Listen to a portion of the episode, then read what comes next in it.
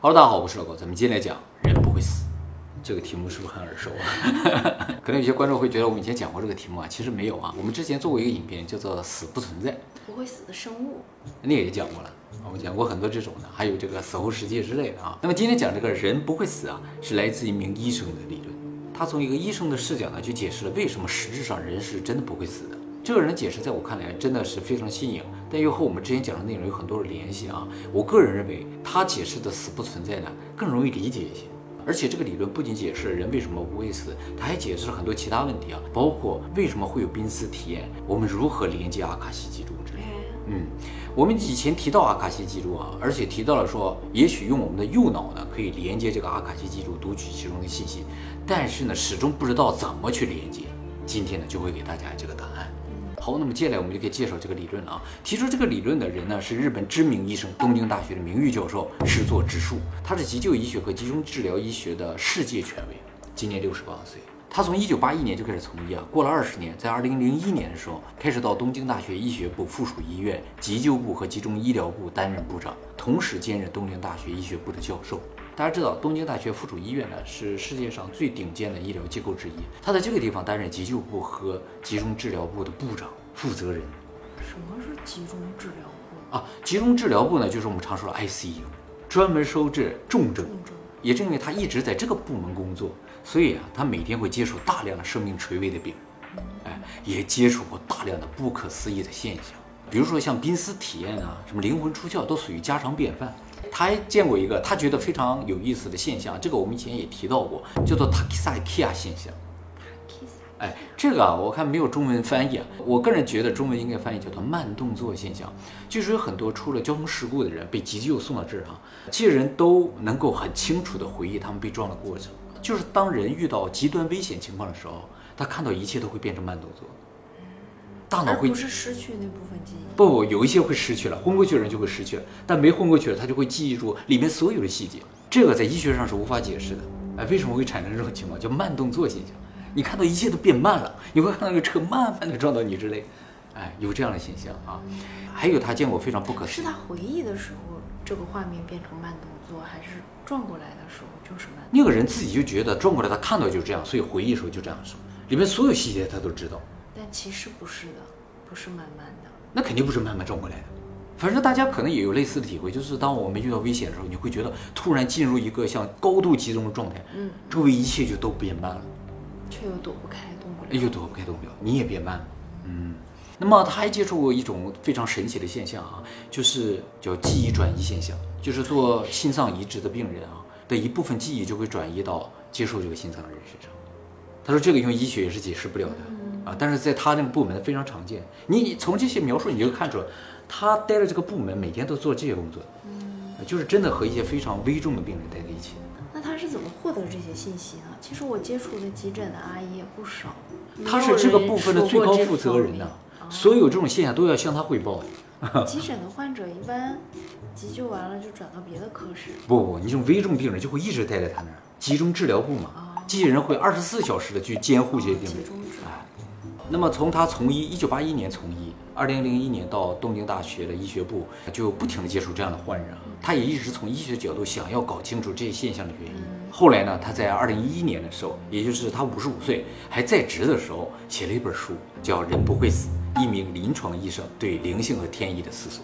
那他现在还在职？他现在不在职了。二零一六年的时候呢，他从第一线上退了下来，成为东京大学的名誉教授。书中就说啊，他作为一名急救科的临床医生三十年，见过无数的病例，让他坚信啊，人是不会死的，真的不会死。这个书一出版呢，就引起了很大轰动啊，因为这又是一本科学家直接提到灵魂问题的书，而且呢，他不是一般的科学家，他是工作在医学第一线的这种医生，不是搞理论研究的，他真的接触过这些人，在医学界呢也相当有影响力的一个人物了啊。居然呢还是在在职期间写了这样一本书啊，自然引起了很大轰动啊，和学术界的高度关注。这本书也立刻成为了当年的畅销书啊，很多媒体去采访他。呃，我看了啊，学术界对他的态度呢，多数是持积极态度的，几乎没有看到有人批评他的这些观点。按理来说，就说一个医生提到什么灵魂啊，或者是一些不可思议现象啊，大家可能就会攻击他，但他不是，他提到这个观点之后啊，好多医生都支持他说，我们也接触到这些现象啊，都觉得他说的是对的啊。所以今天就把他书里写的一些内容介绍给大家啊。从另一个角度来说，也就是医学界还有医生啊，有很多人是相信有灵魂，甚至有死后世界存在的。好，那么回到一个根本问题上，他为什么认为人是不会死的呢？而且是有灵魂存在的呢？呃，这个呢不是他的一个假说，也不是他的一个美好祝愿啊，是因为一个特殊的原因，他相信人不会死，因为他能看见。啊，对啊，他在小学三年级的时候呢，曾经出过一次车祸啊，严重脑挫伤。昏迷了很多天之后才醒过来，差点就死掉了。而且当初怀疑会有后遗症的，但后来发现没有什么后遗症。但从那之后呢，他产生了一个能力，他能看到别人的灵魂。他说，大多数情况是看不到的，但是能感觉到。类似于什么？就像比如说有 WiFi 信号，我们是看不到的，但它是有作用的，它能感知到这种信号，就人身上这种信号。他说后来他就真的是能看到，他就浮在你的脸上，那个灵魂。和你的肉体是似乎有重合又没有重合的。他说这个灵魂什么时候能看到？就是你快要死的时候就能看到啊。对，他就会出来，这灵魂就会出来啊，就看得很清楚，他就知道这个人快要死了。他有这样一种超能力的啊，他自己知道，所以呢，他不是说坚信人不会死，他就看到人不会死。他的同事知道他有这种状况？知道，都知道啊，知道啊。怪不得让他担任这个。对他大概谁快不行了，他就知道。哎，是这样的哈，所以呢，他也清楚的知道为什么会有濒死体验，嗯，以及于阿卡西记录究竟是怎么回事，跟这是有关系的啊，不是假说，都是他真的知道啊。首先我们来讲，证明吗？他不能证明，但是他可以告诉你其中的原理，他知道原理是怎么回事啊。他说他这一辈子啊，不停的在和濒死的人打交道，由于工作的原因呢，一辈子也没有结婚，一直就住在医院里。他那些病人需要二十四小时监护的，他就一直在那个地方待着啊。他说，人们通常认为濒死体验就是人在生死交界的时候产生了一种幻觉，或者是类似像梦一样的东西。但其实呢，他说不是这样的。他说，很多人的濒死体验呢，是从死前一周甚至一个月就开始产生的，而且呢，都是在他们清醒的时候就产生。这些人呢，就会突然看到一些别人看不到的东西。但是大家请放心，大部分东西呢是很美好的，就类似一些光啊、花海啊，看到死去的亲人之类的。所以濒死体验呢，可能比大家想象的更为普遍、更为清晰，绝非梦和幻觉。那一个身体健康的人也会有濒死体验吗？其实也会产生这种现象。就算他之后是意外死亡，他也会有濒死体验。就是原则上，濒死体验是什么，并不是你死亡的一个过程，而是另一个世界的场景。这个世界就在你的身边。有些人就是能够感觉到的，人在濒死的时候就会感觉到。哎，这个世界，这个世界一直就在我们身边，但你不要死的时候，或者你身体很健康的时候，你是完全感觉不到的。像我们正常人是感觉不到的。但是当你要死的时候，你灵魂要脱离你的身体的时候，因为只有你的灵魂可以感觉到它，所以他去接受到这个世界，就会看到这个场景。当你身体越虚弱，他出来越多，就会感觉到的越清晰、越明显。他就看到这个灵魂离开离开这个人身体，这个人就会感觉到，而且他会看到那个灵魂出来多少，出来很多，他就知道啊，这个人快不行。这个灵魂就要走掉，弄不回去了，弄不回去了。他说这个灵魂啊，就像一个能量体一样，当他要出来的时候，你脸就会变得模糊，他看你脸就看不清楚了啊，他浮在你这上面，然后渐渐的、渐渐的，然后就脱离了，然后你这个人呢就渐渐失去灵魂一样就死掉了，这样一个过程。他说：“这个濒死体验的原理就是这样的，就是濒死体验所看到的场景，其实就是在我们身边的另一个世界。他说这个世界究竟是个高维度的世界，还是平行世界，还是死后的世界，他不太清楚。但是就在我们身边，就会有这么一个世界，和我们在一个时空之中呢。呃，但是我们正常人是感知不到的。为什么我感知不到？是因为原理上我们的灵魂是可以感知到的，但是呢，我们灵魂被封在我们身体之内了。当我们灵魂在身体之内的时候，我们的所有感知是要通过这个躯体的，而这个躯体感知不到这个世界。”哎，所以你就永远感知不到。只有当你的灵魂离开你的躯体的时候，你才能第一次感知到。他说，我们的灵魂也是能够看、听，有各种感觉的，也是有记忆的。但是他的看和听不是通过眼睛的，不是通过任何器官的，所以他不会有视角。就是灵魂看东西不会有视角。我们正常看东西只能看见正面的东西，灵魂是看到三百六十度的。所以你会觉得你想看哪就能看到哪，不是你想看哪该看哪，你是同时看到了所有。灵魂出窍的时候还会看到自己的身体。对。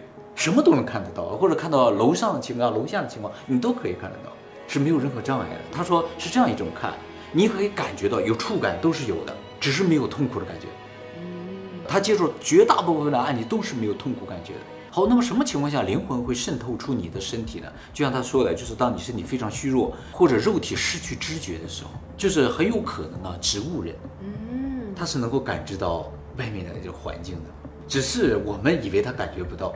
还有呢，就是人快要死掉的时候，极端虚弱，就不管哪种情况，都是说明啊，这个肉体在失去控制的时候，灵魂就可能脱离这个枷锁了，他就能出来了，它能感知到了。那做梦呢？啊，对对对睡觉的时候，他提到了梦可能也是类似的情况，因为在睡觉的时候，我们实质上是失去了大部分感知的，就眼睛也闭上了，你没有视觉，你身体的触觉也不是那么敏感了。这个时候呢，就有可能灵魂就会脱离身体，就能感知到一些其他世界的东西。但是啊，他说濒死体验和梦还是有不一样的地方的。有一点明显的不同呢，就是濒死体验看到的绝大部分都是类似的场景，而且呢，看到的都是美好的东西，而梦不一定。嗯，梦可能看到各种各样的情况，是吧？所以他也不确定，但是他觉得原理是类似的。还有一个不一样的地方呢，就是我刚才说了，灵魂它也是有记忆的，就是当这个濒死体验，比如说灵魂出窍之后，他所看到的东西。听到的声音都是记忆非常深刻的，不会忘记的。所以濒死体验，那些人醒过来之后，哎，很长一段他们都能不停的说，说我看到这个，看到那个，他们不会忘记的。啊，但是梦会忘记。嗯，他说这是一个区别。他说很有可能啊，灵魂的这个记忆体啊，它接触到了这些环境之后，它就是完全记忆的。它和我们大脑的记忆是不一样的。啊，我们在那个被动意识，我不存在影片有提到，说我们大脑为了记住更多重要的事情，就会给每一件事情呢附加一个情感。当这个情感越强烈的时候，它就越容易记住。非常难过了，非常开心了，非常好吃了，非常痛苦啊，都特别容易记住。是因为我们大脑的局限，它的性能决定了它不能记住所有的东西。但是灵魂不是，它会记住所有的细节。那么由于它能够感知或者说看到灵魂离开躯体这个过程，所以他知道人死了之后呢是不会死的，就是没有实质的死亡。真正的死亡只有肉体的死亡，而灵魂呢会去到另一个地方。他不知道那个地方是什么地方，从这个意他们去了，对他们看到这个东西离开，离开这个躯体，他觉得那个地方呢，有可能就是人生的下一个阶段，就是在地球上，在这个环境有这个肉体是一个阶段，嗯，还会有下一个阶段，而且由于看到的情景都是美好，他觉得那个阶段应该是相当幸福的。他能和那些灵魂沟通吗？不能，他能和患者直接沟通，但是不能和灵魂直接说话。正常人不也能和患者沟通吗？啊，对呀。就是这样，他可能要和灵魂沟通的话，他自己灵魂也得出来才行。啊，应该是这样啊。那么关于濒死体验，他还发现了一个非常有意思的现象哈，就是濒死体验的世界里面呢，人是感觉不到时间的流逝的。就是有些人在濒死体验中，即使看到表、看到时钟，这个时钟是不动的，时间是停止的。但是所有东西又在正常的运作。就比如说你在濒死体验的过程中过了很久，但这个很久也一直是白天，不会有黑夜，太阳就一直在那个地方，它也不动。这样啊，是这样的，哎，没有时间流逝的感觉啊。他觉得有可能时间是只属于三维世界，或者只属于这个肉体的。但是灵魂离开这个肉体的时候，时间自然就消失了，就没有时间这个概念了。那么在他的书里，他还特别强调说，其实医学并没有大家想象的那么厉害和先进。因为目前虽然我们已经能够认知很多的疾病，并对一些疾病呢给出治疗方法，但是呢，事实上我们对几乎所有的疾病的原因、原理还是不太清楚的。只是恰巧呢，我发现了一些物质对一些疾病是有效果的，而且这些效果呢，最大程度呢，也只是辅助大家的自身免疫系统对其进行治疗。也就是说，你的病并不是被这些药治好的，是用这些药辅助你的这个免疫系统，是你自己治好。我们在之前的吸引力法则的影片中，曾经给大家介绍过一个伪药效应和反伪药效应。哎，就是说给你一个糖豆，说这是灵丹妙药，哎，这个糖豆也会起效，治好你的病。或者给你一个灵丹妙药，告诉你这是个糖豆，这个药也会失效。这个是通过双盲测试已经验证过的一个现象啊。原因就在这里，因为真正治疗你的不是药物，而是你自己。作者还说呢，不仅仅是疾病和药物了，目前医学对人体。整体来说就是完全不了解啊，什么 DNA 之类的，虽然已经排序完成了，但是究竟这些 DNA 在干什么也是完全不知道的啊。所以对于人体上发生的很多现象，都是用医学无法进行解释的。就算能够解释呢，也只是处于一些假说的阶段啊。他认为医学本质上是不能够延长人的寿命的，它的作用只是辅助你，让你活到你该活到的岁数。而你该活到的岁数呢，由你的基因所决定，也就是由你的命所决定。原则上，如果你能一直保护好你的身体，你完全不需要就医。也可以活到你该活的岁数啊。所以他希望大家不要对药物啊、医院有过度的依赖，这些东西能起到的作用非常有限啊。他说还有就是在抢救的过程中，一个人最终能不能活下来，也不是取决于这个医生是否真正的医术高明，你能活下来是你努力的结果，或者说有一个神秘的力量希望你能够活下来，你才活下来。反过来说，如果你死掉的话，也是因为自己或者这个神秘的力量希望你死掉你才死掉。他在这个说法当中提到了一个神秘力量，哎，这个大家不要感到奇怪，他能感觉到这个神秘的力量。他说，其实整个这个世界就是存在着一个神秘的力量，它在操纵着每个人的命运和整个这个世界的命运的。那也有这个神秘的力量操纵他吗？其实也是有的。说了，说了，他在高中的时候有一次去爬山，爬一个很高的人，他那个时候完全没有想要从医的这个想法。他很喜喜欢挑战一些极限的，是感觉。他去爬山，结果爬到一半的时候，他听到一个声音跟他说：“说你在这儿干什么？你应该去学医。”啊，他当时非常清晰的听到这个声音，然后他下山之后就开始想要学医了。其实从结论上而言，这个神秘力量，他认为可能就是大家常说阿卡西记录，或者你认为的上帝、神，什么都可以。啊，这个他一会儿会给你解释啊。他说他在这个行医这么多年，发现了一个非常不合理的现象，就是他发现很多病人都是到病非常严重的时候呢，才会到医院来看病啊。原本这个病也不是什么绝症啊，就花一点点的钱可能就可以治好，但是就是因为来晚了一步就没法治了，甚至可能导致死亡。当然，可能有些人会觉得啊，是不是这个人怕花钱呢，不愿意去医院啊，或者自己很忙啊，不能去医院？他说完全不是，他遇到了大部分的病例完全没有这种情况。就单纯是那些病人就会告诉他，就说有一个声音或者有一个想法，就告诉他你不要去医院，你暂时不要去医院之类的。这种情况是居多的。那他如果不听那个声音的话，就能活下去了？原则上是这样，但是他对你进行洗脑，会告诉你不要去医院。声音是应该听还是不应该听啊？这就是你的命，他决定你的命运，而不真的不是这个病要杀死你，杀死你的病完全不严重，你就早来一步或者早一点来看的话，一下就治好了。他看到这很多这样的病人哈，那这个神秘的力量干嘛不弄一次意外好了？这个一神秘力量为什么要这样做，他也是不知道的。但是啊，他觉得这个事情不用这个解释就完全没有办法解释。为什么借人好像有个集体潜意识一样，就告诉你啊，你不要去看病，你不要去看病，你直接到死的时候你再去吧。就是一个从合理的角度，我们比如说有一个疼痛或者是一个疾病造成我们已经无法自理、无法生活了，你就会想去医院吗？这是一个很正常的一个生物，它应该会有的反应。但是。就会有一个信念告诉你说，啊，暂时不用去，不着急，没事儿，你也就信了。我有我有这个声音，是不是有时候就这样？对了，啊，这牙疼，我减减，过两天就好了，之类的，对不对？哎，就有这个声音，它在操控你，而这个声音呢，不来自于你的本能，它是反本能的。天，我不能让它操控，要，早一点去医院。没错。那么在解释这个神秘力量之前啊，他也提到说，说不光是医学了，其实科学对于这个世界的认知也是非常少的。虽然大家看到我们现在的世界呢，已经发展到一个很高的科技水平了，智能手机啊、高性能的电脑啊，甚至 AI 都出来了。但是有一个事实就是，虽然我们能造这些东西，我们也是不知道它的原理的。比如说手机、电脑，它的核心技术就是量子力学，但是我们对量子力学的原理是完全不清楚的。AI 更是这样的，我完全不知道 AI 为什么会这样运作。我们所做的所有的事情都是应用而已，我们对这个世界的了解也仅限于现象，我们不知道它的本质。作者说，既然科学是这样一个不完善的东西，你对它产生信任的话，那就和宗教完全没有区别。他说，宗教就是这样的东西，你并不知道为什么，或者说神究竟在哪里，但是你决定相信了，那它就是对的，这就是宗教。他说，现在科学呢也面临同样的问题，就是大家其实不知道真正原理是什么，但是大家还是决定相信科学，所以科学它就是对的。就是说，手术吊瓶。普通消炎药都是好用的呀，没错。他说神学啊，以前这么受欢迎，也因为神学它是好用的。其实神学就是一种原始的科学，而科学是一种新兴的宗教。那么它俩是一个东西。所以医院也是个十字架吗？对，是，对对，医院也是个，没错，完全正确。大家都不知道原理，但是就用一些现象开始治病救人了。在宗教当中呢，有一些规则叫法条啊，或者是叫神说的话，或者叫真理。但在科学中，管这个叫公理、定理，都是一种东西。你可能觉得科学和神学不一样，就是公理啊、定理都是验证过的，但是验证的只是现象，我们并不知道其中的原理。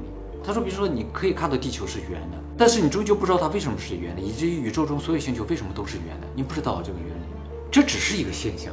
那么量子纠缠你可以观测到，但你不知道它为什么会纠缠。人会做梦，但你不知道为什么人会做梦。他说说的更严重一点，常识呢就是一种宗教。就是你不知道为什么，但是你相信它是对的东西，都可以认为是一种宗教。大家注意，可能有些人对宗教有一定的误解，尤其在现代社会吧，宗教可能不是什么先进的东西啊。他认为本质上和科学是没有区别的，大家都是一样，都是在探索这个世界实质是什么的这一种工具而已。只是当神学不再发展的时候，有些人把它发展成一门生意的时候。它可能就变质，在这个问题上，科学啊问题并不是那么严重，但是这也是科学将要面临的问题。科学也在不断的变成生意嘛，不断的变成一些产品，大家去购买嘛，是一样的。当它的本质不再是探索这个世界的本质的时候，变成一种资本的工具的时候，它可能就会变质。但是本源上，它都是人们所追求的一种东西，没有错，只是原始追求和现代追求的区别。所以它的结论是落在什么地方？就是大家对一些神秘现象不要有排斥。就是当一提到神秘现象时，有些人说啊，我好像看到了这个鬼啊，看到了神，是吧？你就会对这个人有排斥嘛，又觉得这个人瞎说或者什么之类的。他说不要有排斥，这都是非常正常的，因为我们对这个世界的百分之九十九点九九都是完全不理解的。我每天和这些生死交界的人接触，我是发现了大量这种现象，甚至我本人都会有这样的感受，所以我知道这个世界它是不一般的，和我们看到的和理论上是不一样的。那为什么他愿意说出来，还有好多医生都不说呢？你说就会丢掉工作嘛？就像飞行员，你如果看到 UFO 就会丢掉工作嘛？就像我们之前讲天堂证明，那个世界最权威的脑科医生，他说他看到了濒死体验，大家才会相信嘛？是吧？对。所以像这种人说出他们看到的东西，或者是一些不可思议的东西，你会觉得可信度会更高一点。你不以前也看到吗？就有东西从窗户里进来了。对不对？我妈不让我对周说。对呀，因为说了人会觉得你精神不正常。真的。关键问题是你说出来你无法证明的话，别人就不会相信你。但是他想强调的是，这个世界百分之九十九的理论都没有办法证明。只是不让我看电视了，说是因为电视看多了。啊，对对对。所以你以后就可能不说了，是吧？对。作者认为啊，量子力学的出现呢，彻底颠覆了二元论的思想。就是说，在以前啊，一些宗教甚至科学都认为这个世界是分物质和精神两个方面的，对吧？一直以来我们都接受这样的思想，这个叫二元论，所以才会有唯物唯心嘛。作者说呢，量子力学出来了之后呢，就彻底颠覆了二元论，因为精神可以开始影响物质，就说明精神和物质有可能是一个东西，就像水的两种状态，一个液态，一个固态，水和冰的区别一样。还有就是作者说呢，吸引力法则是非常合理的，因为它根本就是一元论。吸引力法则之所以有效，是因为他认为他的本源认为物质和精神是一体的，所以才能够相互吸引，对吧？你想要的东西才会吸引过来，因为他们是一样的东西，物以类聚嘛。这是一元论，量子力学所体现出的一些现象。他说：“真的，量子力学就是一种新兴宗教，真的是这样的。他从二元论的宗教变成一元论的宗教。他说，整个这个世界都是围绕着这一个问题，就是世界的本源是怎样在发展的。”不断出现新的思想、新的理论去验证它，以前过去的东西就渐渐渐渐就会被淘汰了。那每个人都能过上自己想要的生活吗？这个作者可能无法为你解答这么高深的问题，但是他就把他看到的现象告诉你而已，和他对于这个世界的理解告诉你。他觉得现在最可怕的一个问题呢，就是有很多人认为科学无法证明的东西呢，就是不对的，或者是不存在的。其实科学能够解释的问题真的很少，所以呢，我们对于任何一种现象和任何一种理论都应该持包容的态度。他说，就像早年发现电的时候，所有人都认为电是一种魔法，是一种非现实的东西。但是我们现在生活中到处都在用电，即使我们现在仍然看不见它。那么说到这，可能有些人会产生一个疑问，就是我们既然不能够理解这些科学上的原理，量子力学啊，比如说光速不变之类的，为什么我们可以利用它呢？为什么会想到这些东西呢？嗯。就是爱因斯坦，他也没有看到光在跑来跑去，他怎么知道光速是不变的？不是有人连接上阿卡西记录吗？哎，对对对，这个我们以前提到过，是吧？还有比如说像特斯拉，他为什么知道这个有交流电可以存在呢？是吧？这个是反直觉的。还有薛定谔为什么认为只有箱子打开那一刻才知道猫的生死，在之前不知道呢？是吧？这也是反直觉的。作者说，之所以会产生这些不可思议的想法呢，是因为刚才我们提到那个神秘力量的推动，这个神秘力量。在推动着人类社会的发展，哎，他能够感受到这个力量的存在，他能，他能够感受到，他也能够感受到阿卡西记录里面的内容，是的。那他有连接？哎，有有的。其实他说不是连接上的，为什么我们觉得有些人能连接上，有些人连接不上？根本上不是连接的。阿卡西记录，他感觉啊，有点像下雨一样的，就是从天而降，不停的落在每个人的头上，是随机落在每个人头上，只是你能不能接受到，或者你能不能认知到的问题。就在此时此刻，可能阿卡西记录的东西也在传输到你的大脑，但是如果你没有相应的知识或者相应的准备，你是无法认知到它是阿卡西记录的。那我应该怎么做才有准备呢？就比如说像爱因斯坦这些人，他们正好在研究这些东西的时候，啊，当这个技术一下落到他的头上了，他就会啊，原来如此，就是我们常说的灵感突然降临嘛。这个灵感其实就是阿卡西记录的东西。那阿玛努金那个也太直接了，对对他太直接了没有什么准备吧？呃，对于这个孩子，这个孩子可能比较纯真，你知道吗？他录下来之后，他看什么他都能记下来，给写下来。但是有些数学公式可能出现在你的梦里，你就忘记了。只有这种特别的人，他才能记录下来而已，并不是这些阿卡西记录只能传输到特别人的头里，他会传输到所有人头里，甚至传输到他的头里。他觉得每天都传输很多的东西给他，只是他不知道那些东西是什么啊，所以他认为会像下雨一样落到每个人的头上。啊，这个力量他能感觉到，就像一种信号一样，不停地落到到处的落。这也可以解释为什么就会有那这种集体潜意识。像两千五百年前，为什么老子、孔子还有苏格拉底、柏拉图，世界各地的人同时就出现这种思潮的进步啊，或者产生了一种思想的飞跃？那他下的这种阿卡西的雨会有重复的吗？还是全部应该应该是有重复的。重复的？重一批一批的东西往下下的啊。他说，如果神真的是全知全能的，你觉得他会下来之后挨个人告诉说，呃，你应该干什么？告诉摩西，找到摩西，特意找到摩西说啊，你要那就十诫什么的，不是这样的。就说十诫也好，或者神的一些旨意或者一些什么东西，它应该是普遍下放到所有人头上，只是谁感受到了问题而已。谁在那个条件下感受到，谁接受到了，你接受到了，你就是摩西。灵感。哎，这也可以解释为什么古文明在世界各地都会有类似的一些基因之后或者一些文明上的一些特征。那也会落到小动物的身上，会，你能接受到的话，你就知道是怎么回事；你接受不到就不知道。所以他们的一些像昆昆虫啊、其他动物的一些解释不了的行为啊，也可以用这个来解释。没错，还有就是我们以前也提到了，就是说为什么古人他们写的书都是像神话一样，他们只写神话的故事，他们写一些正经的东西，是因为啊，这个阿卡西记录自古就开始像下雨一样，不停在下到所有人的头上。古人他认知比较少，所以他看到这些场景啊，他会觉得啊，这是神明给我的一些指示啊，或者是他看到一些未来场景的话，他会觉得说啊，这是天上啊，或者是神仙打架或者什么之类，他就给他记录下来嘛，全像神话一样。但是到现在了，我们认知提高了，我们知道的东西越来越多了，就很多降临下的东西，我们都已经不再觉得它是阿卡西记录，是一种常识，你知道吗？哎，他说呃，就是我们已经认知的东西，它还会降下来。对对对，哦，它是没有选择性的。哦，你可能觉得是一种历史啊，或者一种想象。就算我们现在降落下一些未来场景，我们都会觉得啊是一种想象之类的，对不对？但是古人不是这样，他们见识少，没去过那么多的地方，他们对这个世界没有那么多的认知，他连地球是圆的都不知道，所以降临一些东西都会觉得，哎呀好神奇啊，都会记录下来。所以之所以古代都写那么些想象的东西，现在渐渐的开始变得平实，是因为我们认知上的差错着，哎，认知越来越高了之后，对于阿卡西记录实质上越来越不敏感。嗯不敏感啊，对对对啊，而就是这个阿卡西记录的内容在不断的推进人类世界的发展。它降临这个东西的目的是什么？是告诉你有这么个东西，嗯或者应该往这个方向发展，嗯不需要你去理解它为什么是这样的，它给你设计好了一条路，你就按照这个方向发展就可以了。那么它是什么呢？不知道，反正它为我们设计好了一条发展的方向，我们就是按照它的设计在运行着，并不是一些什么圣人带领着我们发展到今天，是这个东西。一直都是这个。对，所以神啊什么的，嗯就是阿卡西记录的一种具象化。对他很怀疑啊，就是说这个东西呢，只有因为只有我们的灵魂可以感知到，所以濒死体验的人更容易接受到阿卡西记录。就是当你极度虚弱的时候，不是有些有学者症候群吗？嗯，撞了一下车，结果什么都知道了，就有可能就在你极度虚弱的时候，这些信息正好降落到你头里，你越接受到的话，就有可能发现惊人的秘密，或者就是说有一些大仙儿或者算命特别准的人，都要经历一场大病，就是他们灵魂从躯体这个束缚里出来了之后，接触到了这个信息。就在这个雨降到你身上，如果落到这个表皮上，进不到体内的话，你接收不到也没有意义嘛，还在这个灵魂出来才可以。他怀疑是这样。那他接收到什么了？他接受到一些信息嘛，包括就是说他能够感知到这个东西下来吗？接收到好多呀，呃应该接触到了很多吧，但大部分都是没有用的，没有意义的。就是已经知道了。对，哎，而对于不知道了，他就是不知道。他说你得有相应的知识，你才能理解他是什么意思。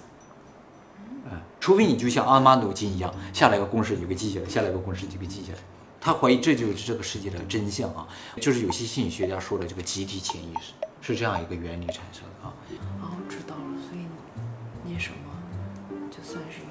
精神上的体验，对对对，一种特殊手段。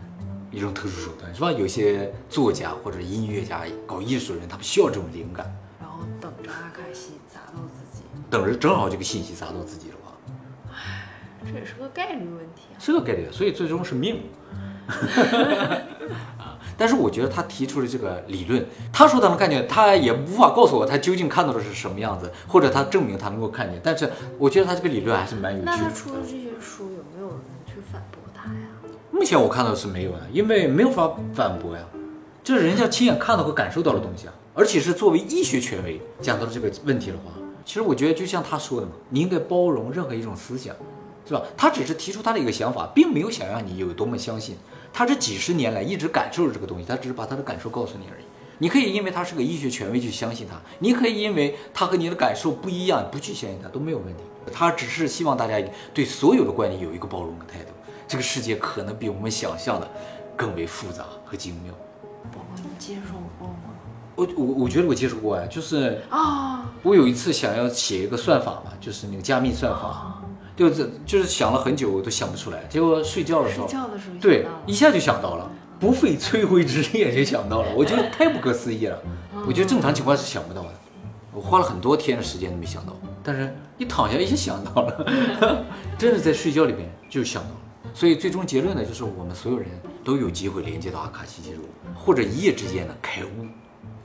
那我希望我在身体很健康的时候连接上。不可能，你的身体会束缚你的灵魂，它终究是一个盔甲一样的东西，囚服嘛，让你无法感知到。为什么要这样做？不知道。他说有一种可能，是因为像我们之前也提到类似，就是说，因为这个世界只有肉体可以感知到，你的灵魂出来了是可以感知到另一个维度或者另一个世界的东西，但就感知不到这个世界的东西。你感知的一切都是另一个世界，你想感知这个世界，只有通过肉体，这是这么一个特殊的环境。灵魂还有脸吗？他看到的是有的，啊，但是更像一种能量体的存在，因为它像一个膜一样，就在你的脸上，所以你能看到脸。